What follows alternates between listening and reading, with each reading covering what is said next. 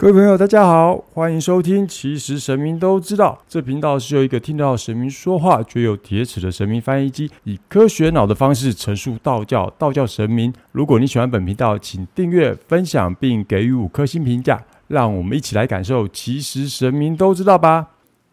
Hello，各位亲爱的神友，大家好，欢迎收听十月十二号，农历八月二十八号的《其实神明都知道》。呃，录制这个影音档的日子呢是前一天，也就是昨天哦，是十月十一号，农历的八月二十七号。农历的八月二十七号是至圣先师孔子的日子。也许期许着呃神道疗愈这样子的一个疗愈系统，也能像孔子的一呃思想一样发扬光大吧。这是当当自己在想哦，那。一样啊，我是云峰宫的打杂工当当。嗯，今天要跟大家分享的主题呢，先将之分为三大部分。除了之前有说过的呃守护神有没有之外，还有另外两个部分，我分别就一二三来跟大家说明哦。第一是云凤宫，还有其实神明都知道神道疗愈。还有打杂工当当的未完待续，也就是说之后要怎么安排哦？还是跟大家做一些提醒。那第二是神道疗愈静坐冥想课程的一个补充说明。第三呢是神友们的神回复时间哦。那提问的呢，就是要回复的是守护神有没有？嗯，另外呢，在讲。第一个大题之前呢，当当这边要跟各位神友分享，呃，应该说，先插播一则神留言。为什么要说是神留言呢？因为这是云凤宫九天玄女娘娘希望当当转述给大家的。这则留言是当在录音前突然想到，哎呀，事出必有因。所以当当想说娘娘是不是有什么事情要交代，肯定要当当重录。没想到一问之下，他说他有事情，有这段话希望能转述给大家哦。那娘娘是这样说的，呃，很遗憾要用这样的方式跟大家暂时告别，但凡事天注定，这也是上天安排好的一个结局。不管如何，娘娘都在，有事祈求可以内心默想娘娘。或是到云凤宫来，娘娘还是会透过当当协助大家，也希望大家能多多练习神道疗愈。娘娘希望大家能多多的转发，希望这样的善能量不只有其实神明都知道，而是希望其实人人都知道。珍重，再见。哇，我居然念到起鸡皮疙瘩。嗯，可能做这些事情久了，有时候突然的一个一些状况。我会有时候会联想到，可能是他没有事情要带要交代去处理。那不管怎么样，我把娘娘的插播也在这边分享给大家。好，那第一呢是要说到云凤宫，其实神明都知道神道疗愈，还有同名的神道疗愈工作室，还有我 打杂工当当。嗯，就像之前说过的。从十一月起，云峰宫将会调整为诵经共修、神道疗愈、静坐冥想，还有一个参拜祈福的一个场所。那不过，呃，诵经共修跟神道疗愈都是当当自己本身应该要做的一个功课，只是，嗯 呃，有点没有很认真去做它。那其实几乎没有在做了。那刚好借由这段时间，也希望。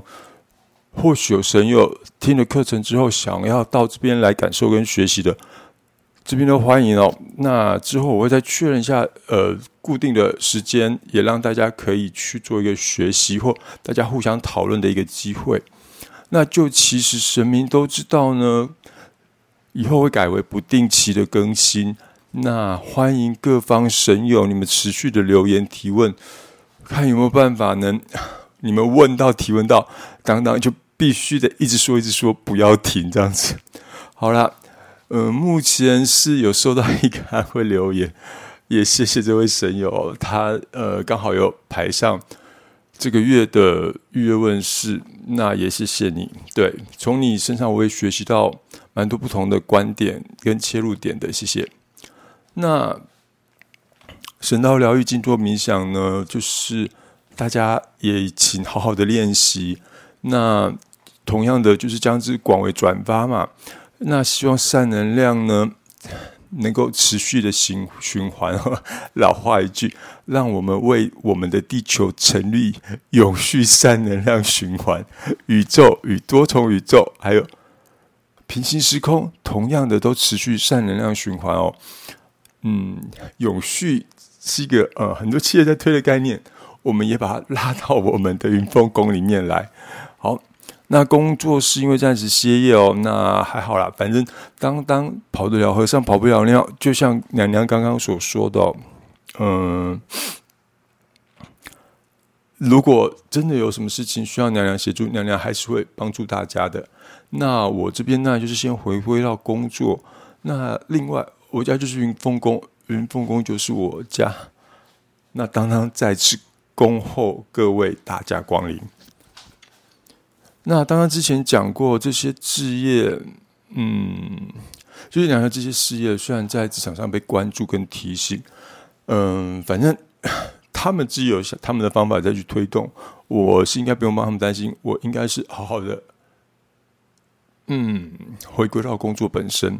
那希望之后，如果当他真的再次回归到，呃，其实神明都知道正式的呃有些什么作为的话。希望是一次华丽的转身哦。好了，那嗯，上周的节目有带各位神友体会了神道疗愈静坐冥想课程初阶的第一堂课。那就是说，很高兴到，其实到一直到今天录音是礼拜，算礼拜几？礼拜哦，礼拜三得过完年假了。嗯，不知道大家年假过得如何哦？那。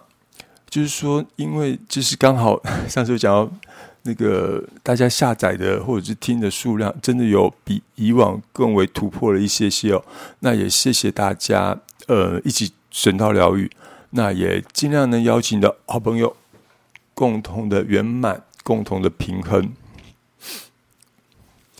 那。记得上次节目有提到，有些神友上完进阶课程会成就一些超感官的体验，甚至于有些神友可能在上完第第一次的初阶课程就有可能会有超感官体验哦。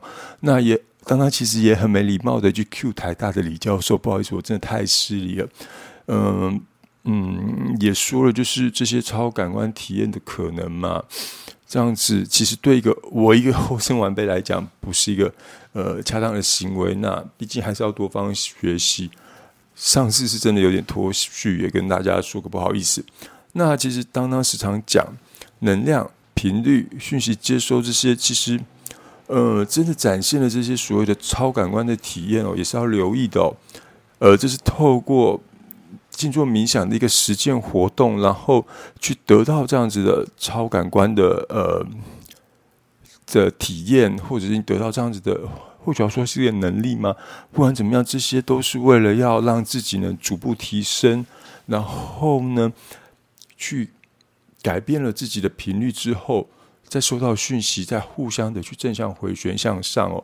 也就是说，这样学习，嗯。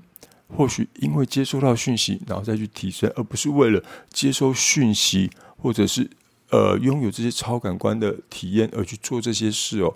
也希望大家能呃一起留意。那当常在课堂上讲，有时候你产生了一些画面或是讯息，不好意思，上周这部分我忘了提醒大家，就是请都先保持观望的态度哦，因为嗯。你在静坐冥想，你等于是让你的频率调到某种平静的程度嘛？那不管在那个时候，或者是在做完呃这静坐冥想之后，有些感官就会变得越来越敏锐。也就是因为这样子，你可能就会接收到一些讯息或画面，但是因为你还不太懂。如何判断这些讯息跟画面的话，都先持保留的态度，要慢慢的留意，你慢慢的收集这些画面讯息，然后你建立一个属于你自己的解读方式哦。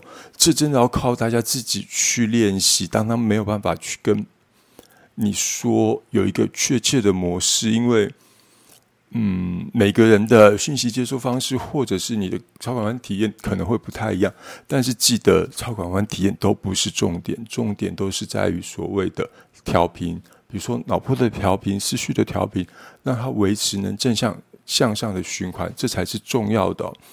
那也就是说，让它正向向上的循环，然后转化，然后再自我提升，然后就朝更好的自己去前进。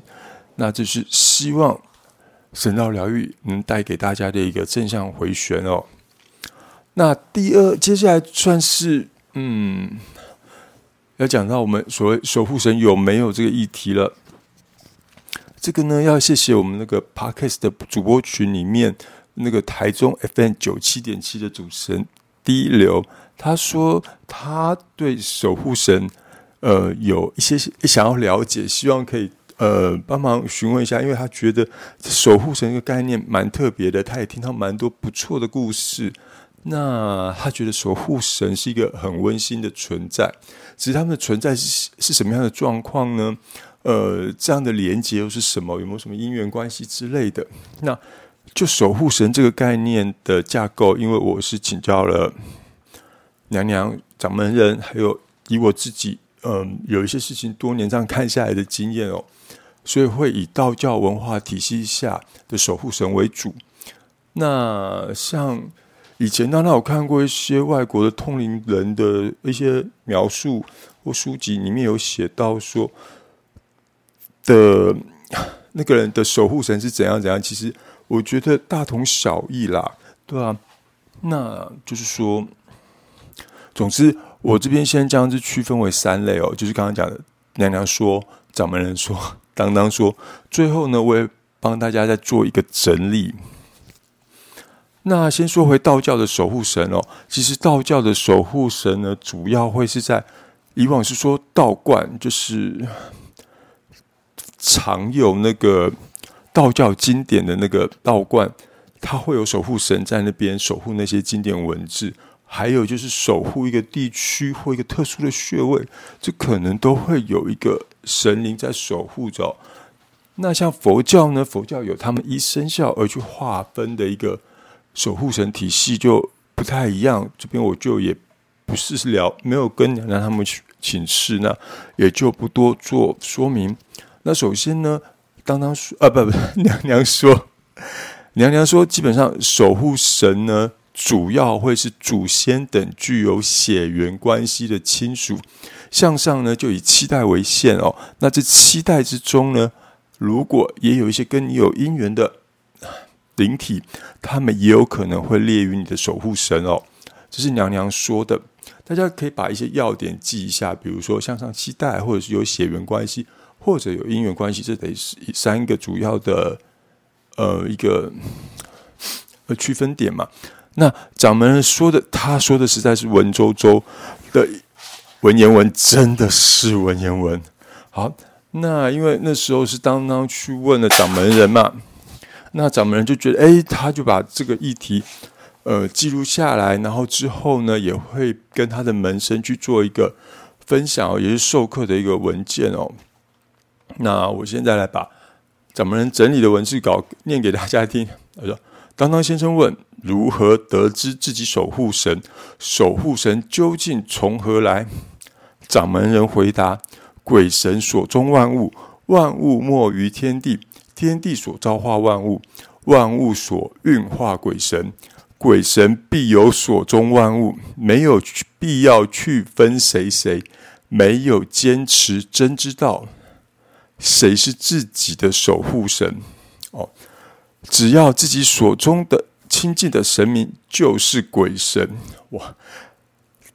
大家会不会听到这边已经有点呃呃在讲什么？好，我再把它念完。第一段：自己亦是万物，必有鬼神所终。问鬼神又何处？在天地万物在。亲近鬼神即在即在见明天地。鬼神既是无存，自己亦是有存。有无阴阳当中，一气为万物道。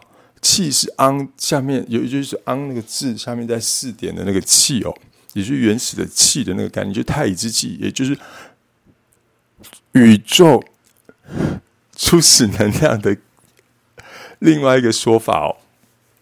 好，嗯，这一段当先跟大家解释一下，就是确实好像我们是在问守护神，但是掌门人到底在跟我们说什么？他说：“鬼神，鬼神所中万物，万物莫于天地。”他其实要跟你说，他所说的鬼神指的就是守护神。那不管怎么样，鬼神呢，他就是天地万物的其中的一份子。那他也有所中所亲近的一些呃事物的的的万物嘛。那所以他说，他觉得没有必要去区分是谁谁哦，那也没有必要坚持去知道自己的守护神。那知不知道那是一回事，只说守守护神他是什么样的系统哦。好，那他说，只要自己所中亲近之神明就是鬼神，也就是说，你有去亲近他的神明，就会是你的守护神。当底下会解释这部分，所以接下来这一段就是在说守护神的有无，然后万物之间的呃消长生息的关系，这我就不多说了。好，那接下来第二段，哎，当当先生又问。这样就没有守护神有守护七世，不是守护而是当然有守护神有七世的限制的意义啦。嗯，因为娘娘有说守护神是以上的期待为限嘛，那所以当然就觉得很奇怪，这不是有一些冲突点吗？那当然也就这样再跟掌门人提问哦。啊，掌门人说本来就是啊，本质上就是因为。自己阴阳造化万物所亲鬼神最多七世，这是因为呢，七世后面的那些鬼神啊，比如说七世之前往上再更之前的这些呃祖先神明呢，他们都必须回归到天地，成为天地万物了。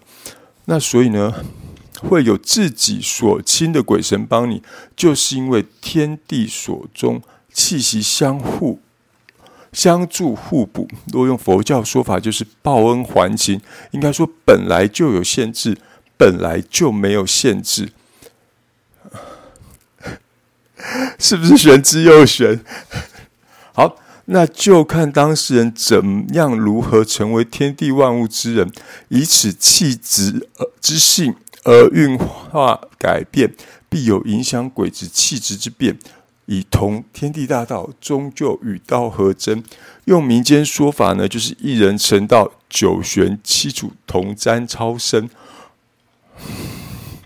不好意思，他他又深呼吸了一口气哦，因为这就是掌门人他呃厉害的地方，这也是当当一直强调的。他什么事几乎都可以从他那边问到一个答案，然后有的东西真的是太文言文了啊！掌门人就是不一样。好，那。大家呃，当然跟大家解释一下，他所谓七世之类的限制。那他当然他说，呃，就是怎么讲？基本上，嗯，他觉得没有这样限制的意义，只是说，因为那些鬼神，就是那些守护神，基本上已经回归到天地。那天地呢，又是你所中所亲近、所敬仰的一个对象。那这些所谓天地的神明呢，你只要愿意去亲近他。他就会愿意来帮助你哦，也就会变成你的守护神，大概就是这样的意思。所以不会有限制，但是你要说有限制，其实它也是会有限制的。这样大家应该大概了解我的意思。这就是嗯，好，我不要多说。嗯，那最后呢，是当当自己本身，我要怎么说这件事哦？那我把它拆成大概三个部分。哎哎，对，三个部分。那当然是说，当然是这样觉得。你刚刚在走火入魔的期间，呃，那时候大概有两种形态。一开始跟第二变种型变化型的守护神哦，那他当时是说，嗯，第一个出现的让我自己在手上写字的那位，呃，守护神，他说他是我过去是曾经救过命的一个人，那。当时呢，他那一世他是我的，后来因为我救过他的命，其实他比我厉害，但是他就成为我的保镖了。那这听起来很合理，因为他说他是来帮助我的，非常合理。然后呢，随后几次又变成了另外一个更厉害的神明人物。他说，呃，他叫做大大菩萨南无大势至菩萨。他说，因为呢，他是南无大势至菩萨的那个顶头上司，他统管所有的。嗯，南无大势至菩萨，所以呢，他必须加一个叫大菩萨。当时我觉得听起来也非常的合理。等一下我会跟你说哪里不合理哦。那第二就是说，嗯，在过往当然不是说，呃，刚刚刚刚有讲到走火入魔嘛。那其实，嗯，第二就是要说，呃，我往生的外婆她这样一路牵引着，带我去认识了九天玄女娘娘，所以外婆是我的守护神。然后也是因为外婆这样牵引着的关系，让当当去认识到九天玄女娘娘。那在那之前，当当的生命里面没有九天玄女娘娘这几个字，这个圣号，这个意识能量体。那是在二零零二年，因为去了一个公庙，他叫我要修，这样家庭状况才会改善。那我就去修，去打坐，去帮忙。然后就像刚刚所讲的，做活路魔，一开始是有一天我到那个一间大的庙去拜拜哦，然后我就都会双手合十，然后在那边呃做一个呃冥想。那突然呢，我的左右手摊平打开，然后。右手就变成剑指，开始在左手的手掌上写字，那就写刚刚那些字嘛。那就因为这样子，后来就慢慢、慢慢、慢慢的被引导到走火入魔的状态。嗯，离开之后，其实当当也遇过蛮多状况的。那其实有时候都会突然灵机一动，然后就走出那个状况。像当当也曾经遇到过。被大学同学欺骗，那大学同学把他骗去某一个他要嗯 create 的一个网，就是要建造一个网站，然后要有通灵大师，这种把当然打造成一个通灵大师的形象。那最后才知道他是要收费，但我其实也是当时也是义务去帮忙。那也有去一些嗯某灵修派别的宫庙做过练习，那最后就在那个。朋友他们开了公庙嘛，然后也因为这样子，一路再带到花莲圣安宫去。那一直到了花莲圣安宫呢，绕了一圈，拜了那么多大咖神明，最后就只有九天玄女娘娘说：“我可以收你为徒。”就这样，我跟九天玄女娘娘就结下了这这这段缘分。好，那第三呢，就是所谓的印记说，那。呃，过往呢，有一些朋友会来问说，呃，他这一世跟哪个神明有缘哦？那当然基本上是透过看印记来判断这个部分。那这个与神明有缘，不代表他是你的守护神哦，但是他可能代表你某一世或者在现在世会最好能跟他结个缘这样子。因为没有重录，呃，录完之后有一个神友来找当当，那时候。呃，就在看他的所谓的有缘的神明，我一直看。他说，外面的外面有人跟他讲说，他的守护神啊，他有缘的神明是也是九天玄女娘娘。那另外呢，就是某一世是九天玄女娘娘，然后这一世是什么三妈？我我听不太，我搞不太懂这样的体系划分。那总之，我也是去看他的印记。那看了之后呢，发现他印记很特别，呃，有点像呃，怎么讲？一种花花瓣还是怎样？就是有三个花瓣之类的一种东西。那我如果说假设我看这个印记没有办法马上分辨的话，我会再往深一层里面去看，就请他在视线多一点点讯息，让我知道。那有可能可以连接到这个神明哦。那最后也帮他查到一个，呃，同样是王母娘娘底下的某个大弟子，那就是他们。确实也是跟九天玄女有缘，而那接下来可能是会能希望跟他结缘的一个蛮特别的神明哦。好，那印记这样讲，我想大家应该不难理解吧？它其实有点类似是一个图腾、一个戳章的概念哦。那就是说，嗯，这个图腾、这个戳章呢，就代表着你跟这个神明是有缘分，因为就代表。那个神明体系下的一个印记戳章这样子，那就是像当当以前有看过的，还有像刚刚讲的那一位嘛。以前还有一个朋友突然呃遇遇到说，也是在聊聊聊聊说，那你帮我看一下跟我有缘神明是谁？我看看，我就说，哎，年纪看起来像是武将，但又没有那么武。那我觉得感觉起来跟关公应该有关哦，但是看起来那不是关公啊，关公可能是关刀或什么之类。然后他就突然想了，他一听到关公，他马上就说：“啊，我知道了，是周仓。小时候家里曾经带我去跟他认气，就认做干爸过。我想，其实嗯，有些印记确实是比较明确能分辨，比如说。”呃，武将的神明可能就是他使用的兵器是什么？三太子可能就是矛、风、火轮。那菩萨不用讲了，莲花 基本上是莲花，或者是呃，你会有那种佛教概念的东西在里面。那西洋呢？西洋有可能会是神兽，或者是星芒，就是那种六星芒、五星芒之类的，就会不太一样。然后。呃，像用印记这个方式是，就是过往那些呃带我去圣安宫那些朋友，他们曾经使用过的方式，那我也是一路的摸索，然后呃看了不少印记之后，才有这样子的判断方式哦。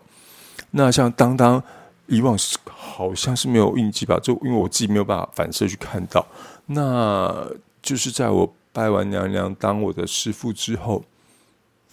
出现了一个印记在我额头哦，嗯，这是一个很特别印记，记我自己没有办法透过镜子去看，我只能用有点类似想象方式，因为就像看东西，你没有你没有办法看到自己的脸一样，你看不到，我看不到自己的印记。那当我那时候教我妹看印记的时候，哎，对我妹她学的很快，然后嗯，我说哎，我我跟你说怎么看怎么看，那大概会是怎样，然后。我没有跟他说形状，他看到我的印记，他说：“哇靠！”他说：“天啊，你的印记好漂亮哦！”但我真的没看过，我只能靠想象。那至于娘娘的印记到底是什么，欢迎大家来云峰宫，当当在跟你说分享。嗯，好了，那就当当亲身的这些经历，再去结合，嗯，娘娘。的定义跟掌门人的咬文嚼字、文绉的问答哦，基本上呢，我会这样子再去跟大家做一个说明。好，那像走火入魔那时候有两个两位神灵说他是我的守护神嘛，第一个是我的保镖，曾经是我的保镖，那我当初救过他，他一直守护我到这一世，很很很符合，很符合娘娘所说的有姻缘的人，但是我不知道。他是几代哦？那这个就打问号了嘛？那第二呢？大菩萨南无大势至菩萨，非常的 NG，没有这样的统称哦。然后第二的 NG 点是在什么？一般的情况下，正神不会任意去更改自己的名号，因为在天地的法则下是不允许的。就好像一个总统没有必要加一个大总统总统这个概念一样。但是我当时觉得，哦，有一个统筹的，好像听起来合理，但是不对，不会有这样的状况。比如说娘娘，我曾经问过她，有人说，哎，你拜的好像是九天玄母。我说，娘娘你是九天玄母吗？她说不，我就是九天玄女娘娘。她会用她真正的，她会，她可能没有用到她另外一个更正式的名称，大家就说我就是九天玄女娘娘。嗯，这就是娘娘哦。那第三呢？因为假借所谓的圣号，他们要避免被发现，就有就可能会用这种变化型的方式，他有可能把他原把神明原来圣号去改几个字，让你说，然后跟你说哦，没有，我就是神明，只是因为现在时代不同啦，所以我用什么样的称号来跟大家示现。这个部分还是请大家要注意哦。然后第四，当然是我跟他并没有任何姻缘，所以四个居居点，我当时还信到呃。不不要不要的，现在想起来就是一个嗯嗯嗯走火入魔的那个关键点。那大家还记得刚刚讲到往生的外婆？那呃，当然往生的外婆她其实当初是天上圣母的机身，那就是早期需要那种超五宝啊，那弄的都是血的机身，她真的非常的厉害。然后，而且她当时你知道怎样？她他其实没有念过书，他不会写字，他也看不懂字。但他起机的时候，就是能写字，就是能开符，甚至于在那个年代是可以开药引的。也因为这样，他就听我妈转述，他救了很多人。因为那时候我真的还小。那也因为他曾经这样积善的阴德，那这样的血脉关系，往身后有他这样的护持，然后一直一直像。找到九天玄娘娘，那也跟娘娘请托，然后也成就这条路。那我也蛮感谢外婆的啦，对啊，因为不然啊，当然现在可能不知道在哪里。好了，那像外婆就非常明显了，她是七代血脉内的祖先，所以这个点是 check 的，没有问题。那印记是什么样的概念？像刚好像两位神明都没有讲到印记嘛，那其实印记呢，就是掌门了刚刚说的气息，也就是说。每一个神明都有他特殊的能量状况嘛？那在你出生之前，也就是出生之初，那个要要结合的时候，他可能就把这个气打到你的身呃那个那个呃灵魂肉体里，然后呢之后他就变成是你生命能量的一个部分哦。那所以说，这个所谓的印记讯息，就这个气息的讯息，就是。你所亲近的鬼神或跟你有缘的神明哦，他有可能会守护你，也有可能是另外一种有缘的成分。那像如果当娘娘收当当为徒嘛，他是我的守护神吗？他不是我的守护神哦，他其实是我的护法神。哎，听起来很伟大，真的很伟大，因为他要保护的是当当，尽量让我在这个所谓修法道路上哦。不要再去碰到那些妖魔鬼怪的侵袭，但不能说没有，还是会有。所以当当，要受的一些算模考嘛，反正一些气恼会可能会比一般人多。那嗯，所以说他是护法神，是因为要去帮我避免妖魔鬼怪的关系。那这么多神明收你当徒弟，你就不要太开心啦。就代表你人生中有很多的妖魔鬼怪要被避免，你应该要好好的小心啊！但也还好有他们的守护啊，真的很感谢。那所以当当会建议，如果你希望有一个所谓神明的守护神，你也还不知道跟谁有缘的话，你试着去找你喜欢想哎一一场常去拜拜都会想到的神明，你去拜托他，请他收你当弃子或弃女，也就是拜神明当弃爸或弃妈。这样大家可以再跟刚刚呃刚刚刚刚说的那些做一个联想了吗？你认他为七八七妈？是不是变成一种变相的一种血脉关系呢？他是你七八七妈的时候，他理所当然也就成为你的守护神来保护你了。这就是守护神有没有要跟大家说的？最后呢？刚刚祝大家都能找到有缘的七八七吗？那也在他们的庇佑下进入到神道疗愈里面。还有，别忘了娘娘给大家的一个神留言。我是运风宫的打杂工当当，我们就期待再相见，拜拜。